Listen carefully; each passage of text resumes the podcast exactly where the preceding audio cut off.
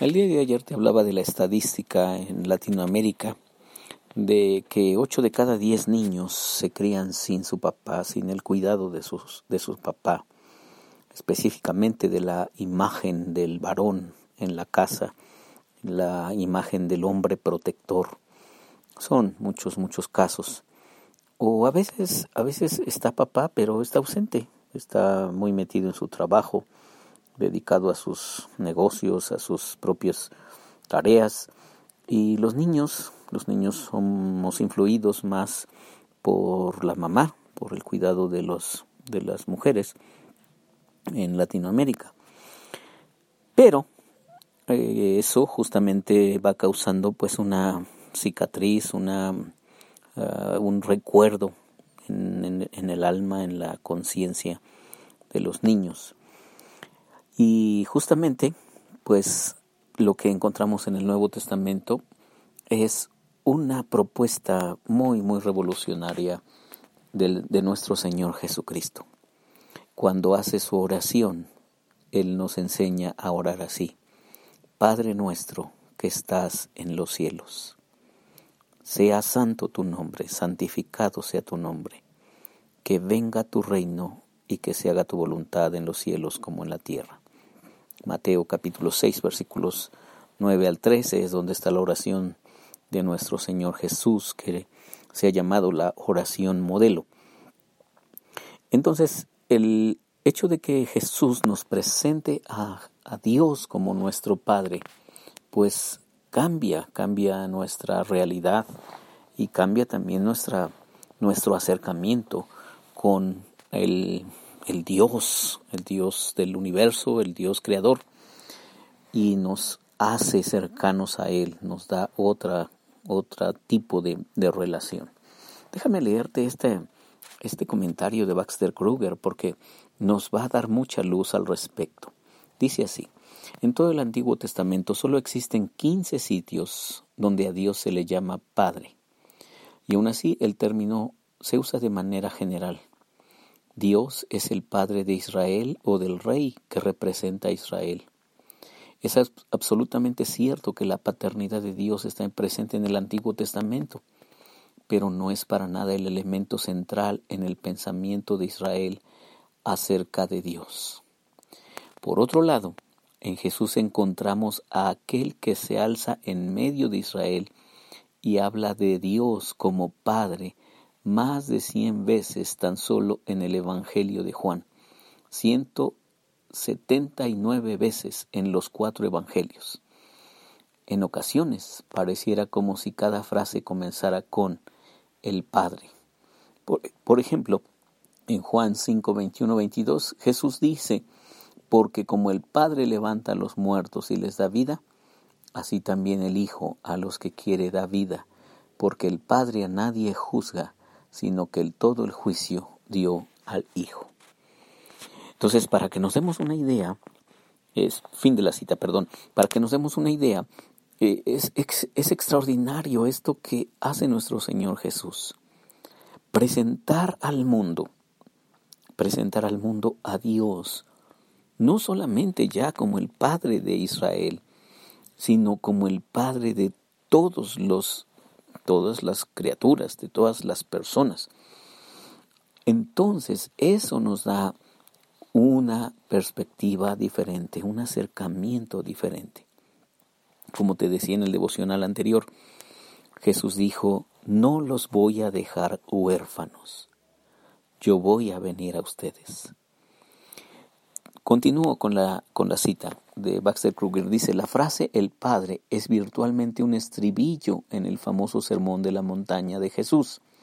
Y como hemos visto, el Padre mismo es el tema de la parábola más famosa de Jesús. ¿Te acuerdas que Jesús citó la parábola del Hijo Pródigo? Esta, esta famosísima parábola en donde justamente la imagen central es ahí la de un padre un padre que ama a sus hijos. Sus hijos no lo aman, pero él ama a sus hijos. No existe un solo caso en todo el Antiguo Testamento, incluyendo los Salmos, donde un individuo dirija sus oraciones a Dios diciéndole Padre. Pero en asombroso contraste, Jesús ora a Dios como Padre en todas sus oraciones, con excepción del grito que lanza desde la cruz. ¿Por qué me has abandonado? ¿Recuerdas? Dijo, Dios mío, Dios mío, ¿por qué me has abandonado? Eh, pero en general, cuando Jesús, nuestro Señor Jesús, ora, lo hace al Padre Celestial. Y déjame insistir en esto. E, eso quiere decir que, que ahora no estamos solitarios, sino que tenemos a Papá Dios, a nuestro Padre Dios, con nosotros. En Jesús, la concepción de Dios como Padre pasa de la periferia al centro de la escena. Ya no merodea simplemente en el fondo. En Jesús se vuelve el foco de la atención. Y esto revela una conciencia personal de Dios por parte de Jesús que va bastante más allá de recibir un mensaje profético que debe proclamar. Revela una profunda intimidad con Dios, una relación única con Él. Fin de la cita. Y es que nuestro Señor Jesús justamente eh, lo que hace una y otra vez, todos los días de su vida, es relacionarse con, con su Padre, con su papá, con, con el Padre Celestial. Y entonces eso hace que nos muestre, muestre al mundo, muestre a las personas esta, esta intimidad tan extraordinaria. Sí, es cierto que, que habemos muchos que no tuvimos muy cerca a nuestro papá, no, es, no tenemos muy, muy clara la figura paterna. Esto es cierto en nuestra cultura latinoamericana.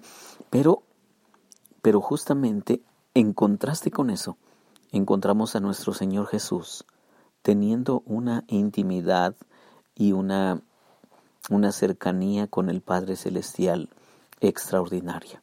Y también, también hay personas, hay muchas personas este, aquí en nuestro nuestro continente que, que han tenido a su papá, que se relacionan bien con él, que tienen una, una grande cercanía. Pero el punto es este. Jesús viene a revelarnos algo totalmente extraordinario. Continúo con la cita. La intimidad y la naturaleza única de su relación con Dios se transmite de una manera mucho más potente a través de la palabra en arameo Abba, o Abba, como decimos los evangélicos. El término que Jesús hubiera empleado y que los autores de los evangelios tradujeron en griego como pater, padre. Abba es el término con el que un niño se dirigiría a su padre. Este no es un lenguaje que implique distancia o formalidad, ni el idioma de la reserva o la reticencia judías, tampoco de la religión, ni de la adulación servil. Abba es una palabra que entraña absoluta naturalidad y certeza, así como conciencia de una pertenencia real. Es respetuosa y reverencial, pero su principal matiz representa afecto e intimidad.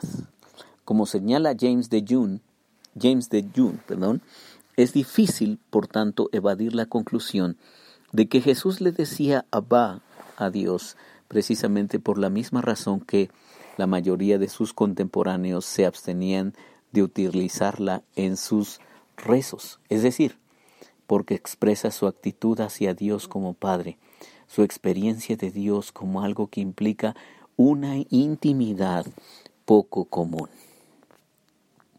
Así que en conclusión, nosotros, nosotros tenemos a nuestro Padre Celestial, Así nos enseñó a orar Jesús. Abba, Padre, Abba. Padre, papito, con esa profunda eh, eh, reverencia y al mismo tiempo con esa profunda intimidad. No puedes ser irreverente con alguien a quien amas. No puedes ser irreverente con alguien al que respetas. No puedes ser irreverente con alguien al que admiras.